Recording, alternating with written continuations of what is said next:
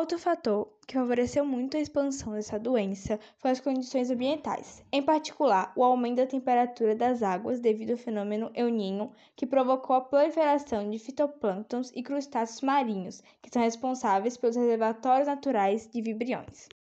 Por outro lado, as inundações e o deslocamento de pessoas causado pelo furacão Mitch na América Central seria parcialmente responsáveis pelo aumento da mobilidade e mortalidade na Guatemala, Honduras e Nicarágua em 1998.